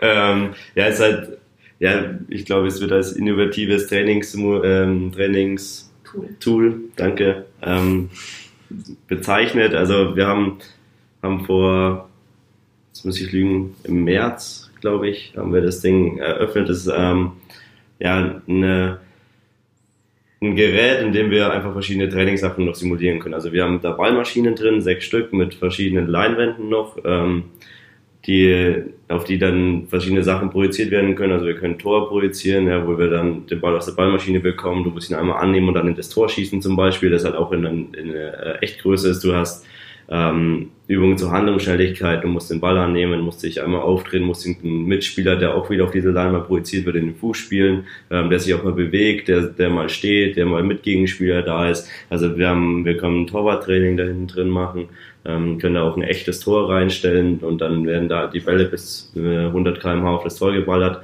Ähm, und ja, das ist halt nochmal so ein, so ein Trainingstool, wo wir dann einfach uns nochmal, erstens ein brutales Einstellungsmerkmal, also das Gerät gibt's nur einmal in, in Österreich, in Graz, ähm, und die haben das jetzt bei uns zum ersten Mal extern irgendwo aufgebaut oder halt äh, äh, eröffnet, ähm, und ja, das gibt's jetzt so in Deutschland halt noch nicht, wie das jetzt klar, es gibt diese, diese Fuponauten, wo du aber halt einfach nur statisch äh, Minitore drin hast, und Ballmaschinen hast, wo du das, den Ball immer in das Minitor spielst und da hast du halt einfach nochmal viel mehr Möglichkeiten mit Passspiel, Torschuss. Wir können Flanken da drin machen, wo du dann Kopfballübungen machst ähm, und mit jeglichen Spielsituationen halt nochmal. Ähm, und das Ganze ist halt dann in einem, in einem Sechseck. Nee, egal, ähm, angeordnet. Das heißt, du hast halt wirklich nahezu 360 Grad um dich rum, ähm, wo du halt dann mit, mit vielen, vielen Optionen noch arbeiten kannst. Ja, und da sind wir jetzt gerade noch in dieser ja, längeren Kennenlernphase, wo dann die Jugendmannschaften reingehen, aber halt auch die Profis. Ähm, und dann wirklich von der U11 bis zu den Profis sind die, die Jungs da in Kleingruppen reingehen können und sich nochmal Mal auf verschiedensten Ebenen. Zu Kleingruppen, weil ich wollte gerade nachfragen, ist das was, wo individuell nur ein Spieler irgendwie aktiv ist oder gibt es auch irgendwie. Äh, genau, also es ist, ähm, ist schon intensiv. Ja, wenn du dann da 20 Bälle immer aus der Ballmaschine kriegst und du musst sie aufdrehen und musst dahin passen und wieder zurück und wieder von vorne. Ähm, deswegen gehen wir da meistens mit so zwei, drei, vier Spielern rein. Ja, damit du halt einfach immer durchtauschen kannst und diese kurze Aufpause haben. Ähm, aber sonst natürlich ja, Spieler, die länger jetzt raus waren, die verletzt waren, sie wieder ranzuführen, ja, dass der da hinten halt schon mal 800 Bälle gespielt hat, jetzt über, übertrieben gesagt, bevor er auf den Trainingsplatz geht. Ähm, dafür ist es halt einfach überragend, ja, weil du eine enorme Wiederholungszahl hast und du hast halt Bälle, die punktgenau kommen. Ja, wenn du jetzt dich draußen zu zweit hinstellst, selbst mit, äh, mit den Profis kommen halt vielleicht von 10 Flanken 8 an. Ja, und da kommen halt von 10 10 an. Und äh, da auch, wo du sie hin möchtest. Und deswegen, ähm, ja, schon, schon richtig cool. Ja, du kannst auch Level einstellen, also der Schwierigkeitsgrad jetzt auch bei den kleineren, aber vor allem auch wenn du den letzten Spieler ranführst, dass der jetzt eben nicht mit 100 km/h einen Ball hingespielt bekommt, nachdem er einen Mittelfußbruch hatte, sondern vielleicht halt äh, mit nur mit, keine Ahnung, 30, wie auch immer. Kannst du halt da variieren. Und es gibt ein Punktesystem, das finden die auch Ja, das hat er auch richtig cool. Also wir waren auch schon noch für den Trainer da hinten und dann wird halt sich gebettelt bei den Torschussübungen und ja, ist äh, schwer zu ertragen, wenn dann jemand anders mehr Punkte hat als du selbst, weil da muss man nochmal ran. Wirst du von dir erzählen? ja, meine ist gerostet nicht so gut leider. Aber es liegt daran, dass ich oft äh, die, ja, wenn, wenn Leute vorbeikommen, um sich das anzuschauen, dann spielen die ja mit meinem Account und dadurch ist es ein bisschen unausgewogen. Also es ist schwer, dass das ist ich ungünstig, dann, ja, dass mein Level hochhalten kann. Also da braucht man die Tabelle nicht in die Show Notes reinschreiben. nee, spannend. Muss aber Tag der offenen Tür machen. Wir können gerne später nochmal hintergucken. Sabrina, du hast vorhin schon mal eine Personalie angesprochen, über die wir eigentlich auch gerne reden würden. Das ist ein bisschen frech vielleicht, aber Beto Petzold ist ja, also wir schätzen ihn von außen. Wir reden anscheinend teilweise auch nicht unbedingt das Sinnvollste über ihn. äh, aber deswegen wollten wir eigentlich gerne auch mit dir einfach nochmal ein bisschen, nur ein bisschen was erfahren über, wie, wie du ihn so im Arbeitsalltag erlebst. Und ich habe auch gelesen, dass du wirklich von dir aus den Wunsch hattest, mit ihm zusammenarbeiten zu können und als Co-Trainer unter ihm äh, zu arbeiten. Deswegen würde mich Martin eigentlich auch tierisch dann auch interessieren, wie du das so im Arbeitsalltag mit ihm erlebst und siehst. Was ist du für ein Typ? Ähm, ja, habt ihr Zeit oder? ja, also für mich ist ähm, Fabi lacht und so. Ähm, für mich ist Roberto menschlich wie ähm, inhaltlich einfach, ja, also eine komplette Eins. Ich habe, ähm, ich, also Roberto ist jetzt nicht ähm, mega präsent, das ist glaube ich auch so seine Charakter, Charaktereigenschaft, die, wenn man ihn kennenlernt und ein bisschen hinter, hinter die Kulisse guckt, ähm, auch sehr schätzen. Also er ist niemand, der sich irgendwie öffentlich in den Mittelpunkt drängt. Und der hätte wirklich auch nach der Saison vor allem einen Grund dazu ähm, sondern er ist einfach so, wie er ist und er ist trotzdem in seiner Sache sehr bescheiden. Wenn, ich kann mich erinnern, wir hatten die erste, also ich, ich wusste, okay, er ist, wusste von Roland, Roland hat ihn geholt, ich wusste, dass, dass es inhaltlich ein unfassbarer Trainer ist, auch nach dem Aufstieg und ich hatte, ich hatte einfach Lust, bei ihm zu lernen, weil, weil trotzdem, ich wusste nicht viel von ihm, aber das, was ich gesehen habe, hat einfach Hand und Fuß. Und ähm, ich kann mich erinnern an die erste Trainingseinheit, die wir zusammen hatten, weil er ja schon ein ruhiger Typ ist eigentlich, wenn man ihn so, also von außen erlebt. Ich glaube, wenn der Fabi da nochmal einen Blick drauf wirft, wenn man nicht mit ihm zusammenarbeitet, ist er jetzt nicht so, ja, so mega präsent, wie ich vorher schon meinte. Ähm, aber das Krasse ist, er treibt einfach alle Menschen um sich ähm, an das absolute Maximum. Und ich kann mich eben erinnern, um den Bogen jetzt nochmal zu spannen, dass er im ersten Training zu den Jungs gesagt hat, ähm, ich werde euch an, in jeder Trainingseinheit an, eurem, an euer komplettes Maximum treiben. Und ich dachte mir, ja gut, ähm, es wird vielleicht so zweimal die Woche passieren oder wie auch immer. Aber ich kann hier wirklich sagen, also, Fabian, wenn, das bestätige ich auch, wie ich das schon erzählt habe, ich habe sowas noch nie erlebt. Also, diese, auch einfach das Trainerteam aus drum, du, du, du bist, er ist auf seine Art, eine freundliche Art, mega fordernd, aber er treibt einfach alle Personen um sich ähm, an, ans, an die komplette Grenze, an die komplette Leistungsgrenze. Und dann, und das sieht man oft nicht, weil man ihn an der Seitenlinie erlebt. Das habe ich ja, da habe ich zu Martin dann damals in dem Podcast gesagt, es gibt's nicht. Guck ihn doch mal ein bisschen genauer an. Ähm, ich glaube, es gibt wenige Trainer, die sich so sehr für, sein, für die Spiele einsetzen und sie so schätzen und lieben, wie er es tut. Also auch darüber spricht er nicht. Wir hatten Reha-Patienten und der hat einen Fußballlehrer gemacht, der hat zwei kleine Kinder, ähm, eine Frau, ein Haus, musste sich da auch noch alles drum kümmern und ähm, war dann vom Sonntag bis Mittwoch immer beim Fußballlehrer, Donnerstag, Freitag und am Wochenende dann da und hat mir halt Reha-Patienten und erfährst halt irgendwie, dass er die halt auch noch in Regensburg, München, keine Ahnung, besucht hat, um, um halt einfach zu wissen, hey, wie geht's den Jungs? Und das ist schon, das ist schon mega, mega den Kopf bekommen. ähm, das, ist schon, das ist schon krass besonders. Also vor allem, weil er halt nicht damit äh, hausieren geht, sondern es einfach ähm, ja, so nebenher läuft. Und von seiner Art zu spielen, manche denken dann auch immer, ja, er spielt, er kann nur hoch und weit spielen und es wurden ja, da wurden wir da oft auch für kritisiert. Ähm, er passt seine Sache immer der Situation an. Also was, was sind die Gegebenheiten, wie sieht die Aufgabe aus? Und ähm, ich glaube, also ich habe auch da relativ viele Fahrten dann mit ihm zusammen gehabt, weil er dann immer weiter nach Hennef gefahren ist und es ist einfach mega interessant, dass er, ich glaube, er ist vielseitiger als viele Menschen denken einfach. Weil trotzdem ist er straight, er ist fordernd, er ist geradlinig, du weißt immer, woran du bist bei ihm. Und ähm, ja, ich, wie gesagt, ich könnte bis morgen wahrscheinlich darüber reden. Ähm, wenn es irgendwann mal dazu kommt, dass eine Biografie ähm, geschrieben werden muss, dann hoffe ich, dass ich eingeladen werde, weil ich mir auf jeden Fall viel aufgeschrieben habe. Also auch jetzt mit, die, mit der Art, wie er am Spielfeld dran ist, das mag jetzt vielleicht nicht, weil ich jetzt auf das aufgreife, was, was, was du ja angedeutet hast. Er ist halt mega emotional und er ist voll in seinem Film. Aber er erwartet ja auch von seinen Spielern, dass sie voll im Film sind. Und er erwartet ja auch von seinen Spielern, dass sie teilweise unmenschliche Dinge machen. Ich meine, wenn man unsere Laufwerte mal anschaut, ich glaube, da, da waren wir mal absolute Spitze in der Bundesliga und auch da, ähm, das lebt er halt. Also er lebt halt diese Verrücktheit, die die Spieler auf dem Platz, die lebt er halt auf der Linie und ähm, trotzdem kann ich euch garantieren, dass er, dass er sie liebt. Wie auch alle, alle rundrum. Also was er auch für mich schon getan hat, das hätte ich aufgrund der kurzen Zusammengehörigkeit, die wir jetzt hatten, auch nicht gedacht. Also wir sind, glaube ich, auch richtig gute Freunde geworden einfach. Ja, und ich glaube, dass er ein Profitrainer wird. Ähm, oder ich bin mir relativ sicher. Ich hoffe es. Wir hoffen es auch vor allem, dass es hier ist. ja, das beantwortet dann meine Anschlussfrage. Mittelfristig unser Profitrainer? Hoffentlich ja. Ähm, ja. Dein Gefühl? Mein Gefühl ist, dass ähm, ich denke, dass es, ähm, dass es auf jeden Fall mittelfristig wird. Wo weiß ich nicht. Also ich glaube, dass klar, mein ähm, kann mir jetzt keiner übel nehmen im Verein. Ich hätte es mir natürlich mega gewünscht, wenn es jetzt passiert wäre. Ähm, war auch krass stolz, er damals das HSV-Spiel gemacht hat, war auch schon ähm, überragend. Und ich weiß auch, also er hat einfach drauf, also auch mit, mit den Profis und weil ich glaube, ihr habt auch mal die Frage gestellt, hey, wie, wie kann er denn, wie kann er denn auf Profisportler wirken oder funktioniert das, wie er, wie er mit seiner fordernden Art ist?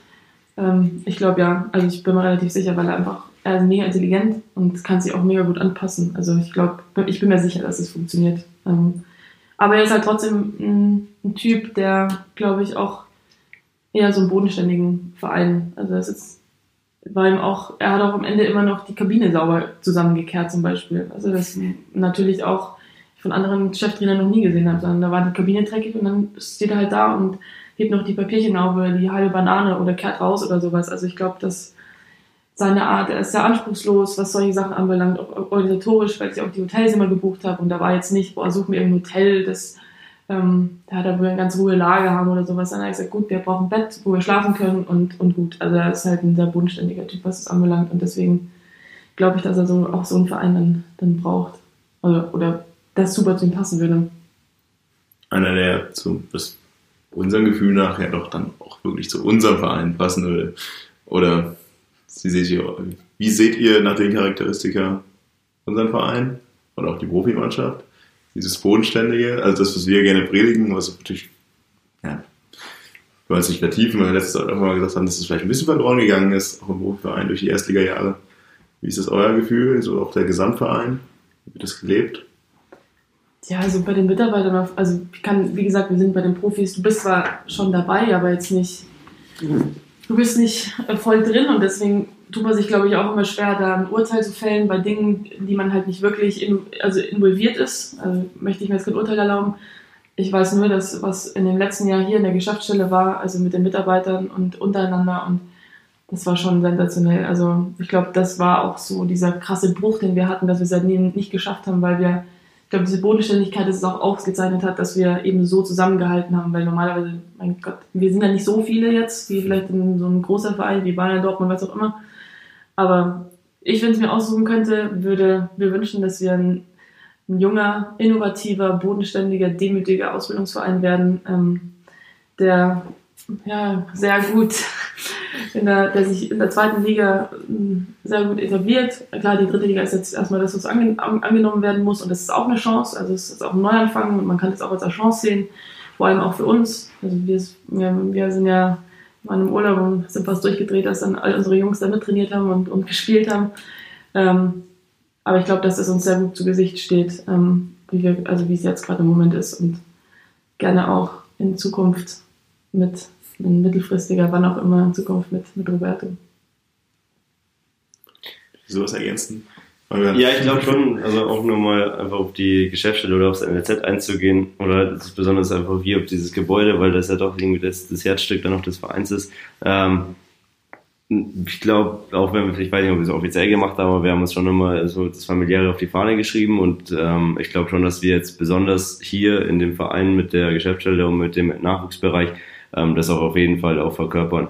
Also die Sabrina hat es angesprochen, diese doch sehr intensive und schwierige Phase jetzt äh, unserer, unserer ersten Mannschaft in der letzten Saison, ähm, wie wir da als, ja nicht nur hier die Mitarbeiter im NZ, sondern auch oben in der Geschäftsstelle, wie wir da eigentlich zusammengewachsen sind oder so eine, eine, eine, eine richtige, eine richtige Truppe geworden sind. Ja, wir, wir sind täglich oben, wir, sie sind auch mal bei uns, ja, wir, die schauen bei unseren Spielen zu, die Mitarbeiter von oben, wir, wir unterhalten uns gerne, wir, wir, wir sehen uns auch einfach täglich, auch hier in den, in den Jugendmannschaften. Ja, jeder Trainer kennt eigentlich jeden Spieler, ja, jeder Spieler kennt jeden Trainer, man begrüßt sich, man unterhaltet sich. Und das ist halt schon, finde ich, sollte schon unseren Verein auch auszeichnen. Und das, glaube ich, haben wir jetzt auch schon so getan. Und deswegen ist es ähm, ja schon schön hier.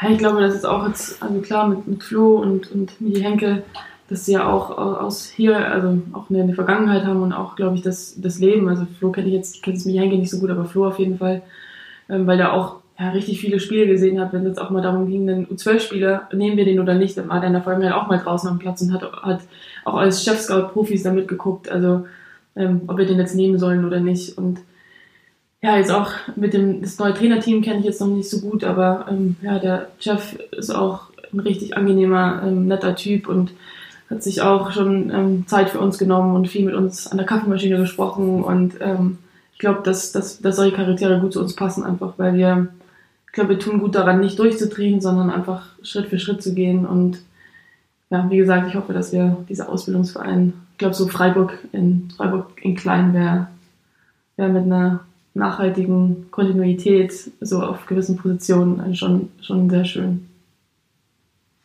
Manche Leute können früh unterschreiben. Ja, also Von dem. ich habe alles, was ich jetzt gehört habe, macht mich, macht mich unglaublich stolz irgendwie, dass es halt genau der Verein ist, wie es jetzt zeigt, dass es an vielen Stellen genau das ist, was ich mir auch immer wünsche, wo wir vielleicht als Fans ja, so ein bisschen noch an der einen oder anderen Stelle einfach das von außen sehen und da vielleicht nicht so genau drin sind in diesem Zusammenhalt, wie, wie ihr es vielleicht jetzt gerade dargestellt habt.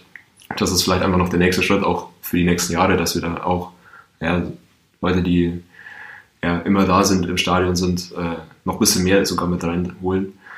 Aber ansonsten, das ist, ja, du sprichst mir aus der Seele, wenn du, wenn du sagst, diese, diese Demut. Ähm, das hat mir ja, natürlich klar beim Profibereich an der einen oder anderen Stelle, gerade nach dem Bundesliga-Aufstieg, ein bisschen gefehlt. Aber ich glaube, wir sind auf dem besten Weg, dass wir da das jetzt wieder lernen, alles. Ähm, schließt so, glaube ich, ein bisschen die Frage auch an, wie, wie sehr der, der Bundesliga oder der Abstieg in die dritte Liga jetzt äh, für euch auch im NLZ äh, Konsequenzen hat. Man hört ja schon an der einen oder anderen Stelle, dass halt auch äh, ja, Personal eingespart werden muss. Wie, wie trifft euch das? Ja, finanziell auf jeden Fall schon, schon ähm, wenn es darum ging, dass, dass es halt einfacher war, ins Trainingslager zu fahren, als es jetzt ist, ähm, weil halt einfach Kosten eingespart werden.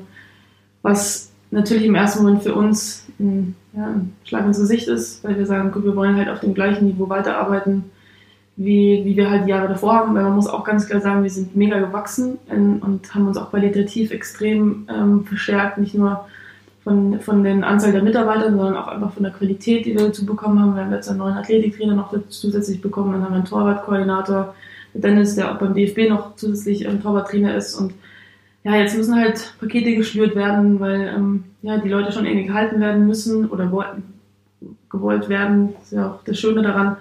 Ähm, aber trotzdem merkst du es natürlich, wäre schon cool, jetzt ins Trainingslager zu fahren und keine Ahnung, da jetzt nicht so drauf zu gucken oder ähm, aber es ist auch irgendwo, klar, es ist nachvollziehbar, wenn du in der Position bist und merkst, okay, du hast ja jetzt so und so viele Millionen weniger, spreche von Millionen. Ne? Also es, es ist nicht so, dass wir über 1000 Euro sprechen und dann kann ich schon nachvollziehen, oder können wir wenn, mit einem reflektierteren Blick schon nachvollziehen, was, was getan werden muss, damit man halt nicht komplett in, ins Nichts absinkt. Also du darfst jetzt auch nicht zu Hause wirtschaften und dann, jetzt habe ich noch, jetzt haue ich alles raus, sondern glaube ich, du musst schon da nachhaltig denken und ja, das tut weh im ersten Moment, aber ich glaube, dass wir das, das haben wir uns jetzt auch so vorgenommen, wie wir auch, wie der Fabi schon gesagt hat, viele Sitzungen haben und was auch immer, dass wir da, dass wir da versuchen, die Qualität oder wir werden die Qualität hochhalten. Die, die Personalien haben sich jetzt nicht groß verändert, aber jetzt trotzdem Einsparungen getroffen werden müssen, weil das Wichtigste ist die Arbeit an unseren Spielern und ähm, die müssen wir gewährleisten und das, und das werden wir auch auf jeden Fall.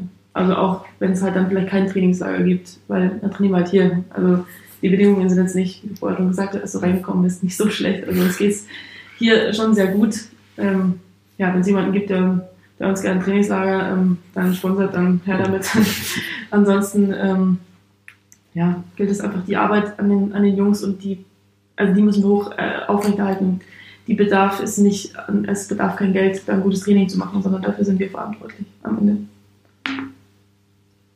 Ja, natürlich gibt es ja schon gewisse Sachen, die jetzt vielleicht äh, ja nicht, oder sagen wir so, wir als Trainer wünscht man sich schon immer gerne noch das eine oder andere Trainingsutensil oder noch dieses eine oder andere Equipment und ähm, ja, natürlich steht das jetzt erstmal hinten an, aber das ist jetzt äh, kein, kein, großer, kein großer Bruch oder kein großer Beinbruch jetzt hier da, ähm, dass irgendwas nicht so weiterläuft, wie wir es vorstellen. Ich habe Ihnen jetzt gesagt, wir haben halt einfach eine kranke Verantwortung äh, als Jugendtrainer. Das, es kommen Spieler hierher, ähm, die den, den großen Traum haben, einfach Fußballprofi zu werden.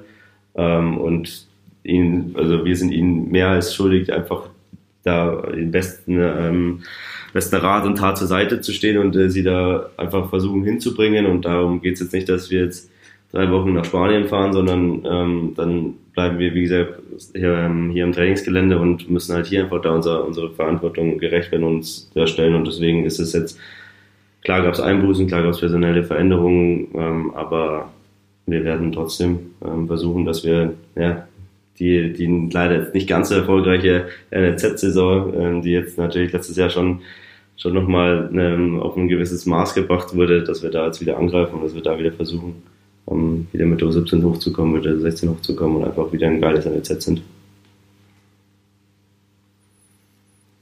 Ja, gehen wir am Ende zum, langsam zum Schluss kommt. Außer hast du noch sehr viele Themen auf deinem Zettel, Martin? Du hast auch einen Zettel. Zettel. Wie immer. ja, klar. Immer gut vorbereitet. Gab schon mal Sendungen ohne Zettel. Also bei mir nicht. bei Marco. Ich kann mich gerade auch nicht erinnern.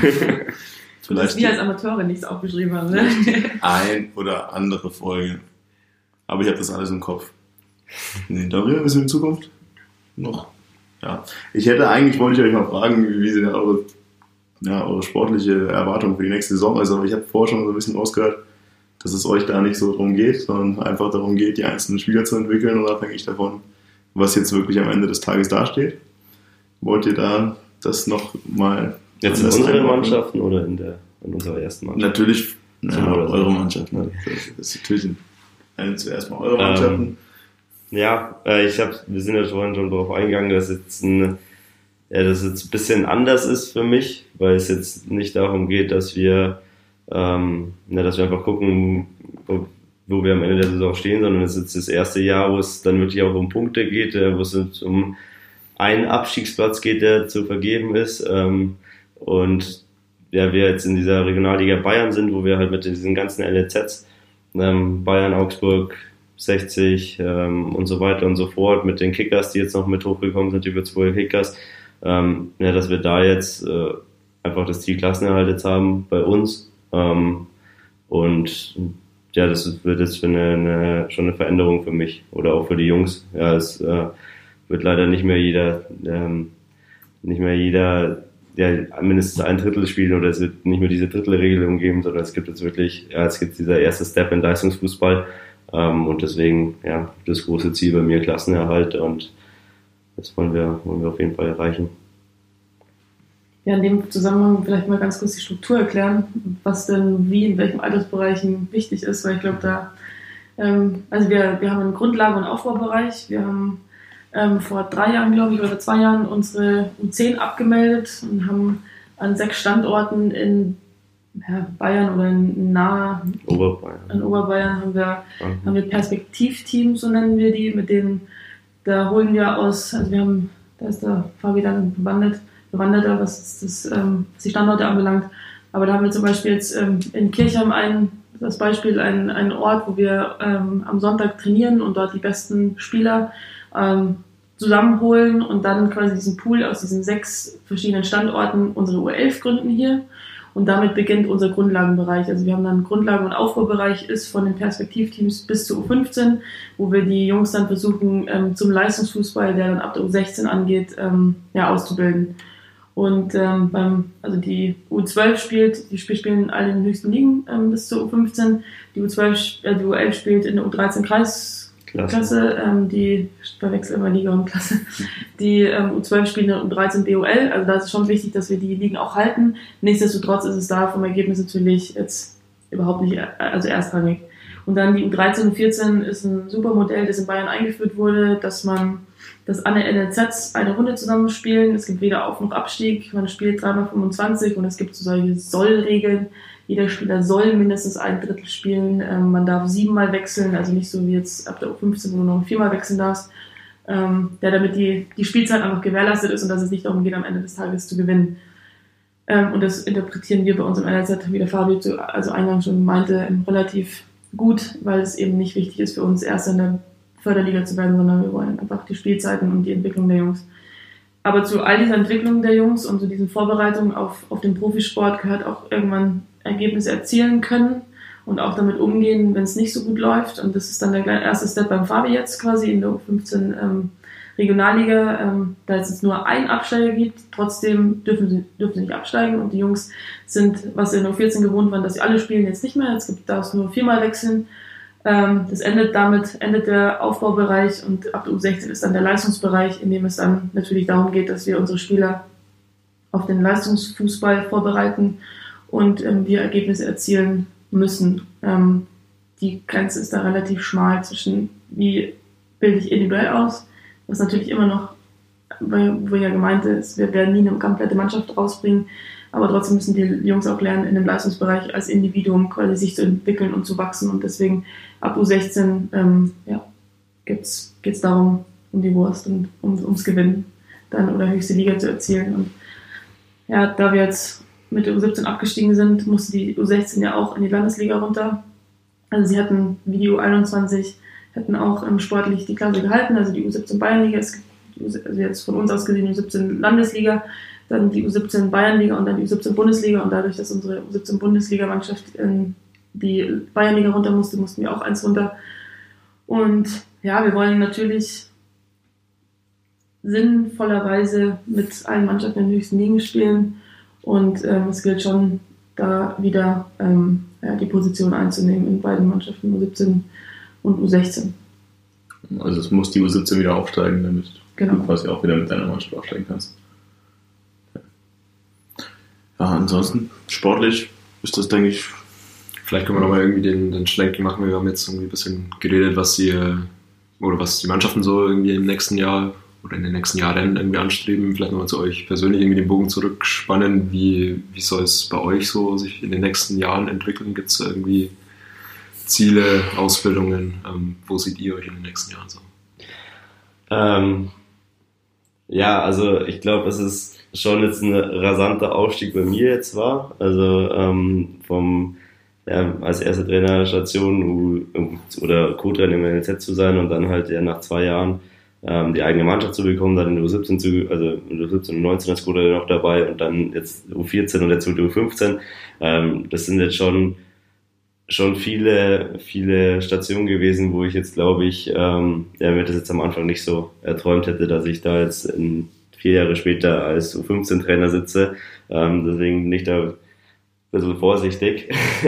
ähm, aber sonst, ja, natürlich einfach immer diese, diese Weiterentwicklung auch bei mir selbst, also nicht nur immer, wir reden ja immer von den Spielern, aber natürlich geht es auch um uns, also ähm, sind ja alle, wie, wie schon gesagt, sehr junge Trainer und müssen auch erstmal noch uns entwickeln und müssen noch extrem viel lernen. Und das ist halt schon so, so mein großes Ziel, auch jetzt natürlich noch gekoppelt mit diesen, mit den Trainerlizenzen, dass man da ähm, sich stetig weiter, weiterentwickelt und die auch weitermacht, ähm, aber sonst ähm, habe ich jetzt nicht das Ziel, dass ich sage, okay, ähm, ich möchte in zwei Jahren Bundesliga trainieren oder sonst was, sondern da einfach jetzt wirklich dieses Step by Step und jetzt erstmal, ja, erstmal das Vertrauen zurückzahlen, dass ich äh, die U15 vom FC Ingolstadt trainieren darf und ähm, mich da erstmal beweisen und dann natürlich auch noch ähm, das Studium nebenbei irgendwie meistern ähm, und dann ja einfach gucken, was hingeht. Aber ich glaube schon, dass man ein bisschen sagen kann, äh, wie es halt bei den Jungs auch ist, man hat schon auch den Traum dann irgendwie ähm, ja, einfach Profitrainer zu sein oder Fußballtrainer zu sein und damit sein, sein Geld zu verdienen. Ähm, und deswegen wäre das dann so ein sehr, sehr langfristiges Ziel. Aber jetzt erstmal U15 oder einfach gucken, was sie noch alles ergibt. Demütig. Demütig sein, natürlich. Für die Sabrina? Ähm, ja, also meine, mein Werdegang war eigentlich perfekt bis, bis dato. Ich habe ähm, bin im Aufbau, im Grundlagenbereich gestartet, durfte im Aufbaubereich sein, dann im Leistungsbereich Co-Trainer. Jetzt bekomme ich eine Mannschaft. Ähm, aber auch da würde ich sagen, jetzt vor allem das Highlight letztes Jahr natürlich, also die Co-Trainerstelle war für mich schon ein absolutes Highlight, aber dann am Ende, da habe ich ja im Leben nicht mit gerechnet, ähm, habe ich natürlich Blut geleckt und möchte ähm, ja, mittelfristig mittlerweile, glaube ich, also jetzt war früher immer alles ganz langfristig angelegt, aber mittelfristig mittlerweile in der Bundesliga, also in der U17, also in der Junioren-Bundesligamannschaft trainieren, U17 oder U19, weil ich einfach auch gemerkt habe in der Zeit, also die U19 war für mich auch so eine, eine Testphase, ob ich da überhaupt zu bereit bin oder ob es überhaupt funktioniert mit meiner, meiner Art. Das muss man ja auch wissen, ob man dafür überhaupt gemacht ist, auch für den Leistungsbereich und wie kommt es bei den Spielern an. Ähm, und habe eigentlich sehr gute Erfahrungen gemacht ähm, in dem letzten Jahr und dadurch hat sich natürlich mein Traum jetzt ja, sehr intensiv ähm, daraus gerichtet, dass ich, dass ich das sehr gerne bald, das bald, nicht direkt morgen, aber schon ähm, ja, in dem Leistungsbereich arbeiten und 16 ist jetzt wieder der nächste Step. Und dann ähm, jetzt gekoppelt mit der sportlichen Leitung, jetzt auch die Verantwortung für meine Trainerkollegen dann zu haben und mit ihnen gemeinsam, weil ich schon so ein sehr kooperativer ähm, ja, Mensch bin und freue mich einfach auch mit den, mit den Jungs hier, die alle, also Fabi ist da sehr demütig, aber man kann ähm, auch sagen, dass Xavi einfach mega talentiert ist und da haben wir auch einfach viele Trainer, jetzt auch Max Gärtner, der die U14 macht und Maxi Grobe U13, dann mit Domi Hermann, ähm, auch unsere Co-Trainer, die wir hier ranführen wollen, weil wir eine Perspektive sehen. Und ich glaube, dass wir in dem, mit, dem, mit der Manpower, die wir haben und mit dem Vertrauen, das wir von unserer NRZ-Führung bekommen, dass wir, dass wir da auf jeden Fall was bewegen wollen. Und da will ich einfach ein Teil davon sein. Ich meine, ich bin Schanzer durch und durch und ich glaube, hier ein Weggang ähm, wird sich für mich ja, schon, wäre schon was krasses, also ein krasser Einschnitt. Aber nichtsdestotrotz bin ich mir bewusst, dass es irgendwann passieren wird. Und den Weg will ich dann auch gehen. Und meine Lizenz, ja, Studium will ich jetzt dieses Jahr beenden. Und ähm, meine Lizenz würde ich auch mittelfristig, also unbedingt gerne den, den Fußballlehrer machen. Also, bisschen weniger Demut. Viel Selbstvertrauen. Ja, es ist, also, es ist eigentlich schon, also ich finde es immer ziemlich krass eigentlich, weil ähm, Sabrina hat gesagt, sie ist hier aufgewachsen, ich bin hier aufgewachsen. Äh, Martin und ich kennen uns ja, im, im ESV und keine Ahnung, also das ist halt, ich bin ja eigentlich auch schon mit dem FC Ingolstadt aufgewachsen, und es ist halt schon krass, dass ich dann ja auch immer als, als Fußballverrückter dann ähm, das hier jetzt machen darf und deswegen ist es ist die Demo schon ganz gut. Schönes Schlusswort eigentlich. Schönes Schlusswort, würde ich sagen, ja. Dann bleibt mir eigentlich nichts mehr anderes übrig, außer euch beiden herzlich dafür zu danken, dass ihr da wart, dass ihr euch die Zeit genommen habt, uns so tolle, spannende Insights einfach über die Jugend zu geben. Und wir wünschen euch natürlich alles Beste für eure demütigen oder weniger demütigen Ziele. Und ich denke, man sieht sich sicherlich nochmal, hört sich auch nochmal. Ja. Ja, auch danke, dass wir da sein durften. Ähm, wir verfolgen das natürlich immer schon und freuen uns, dass auch ähm, diesem Jugendbereich einfach auch Interesse da war von eurer Seite. Und hoffen, dass es auch vielen anderen so geht. Ja, liegt uns ja im Herzen, dass wir das jedem näher bringen, dass ein Fußballverein nicht nur aus einer Profimannschaft besteht. Genau. Das ist auch ein guter Schlusspunkt. Sehr schön. Jetzt haben wir drei Schlusspunkte und wir sagen Servus.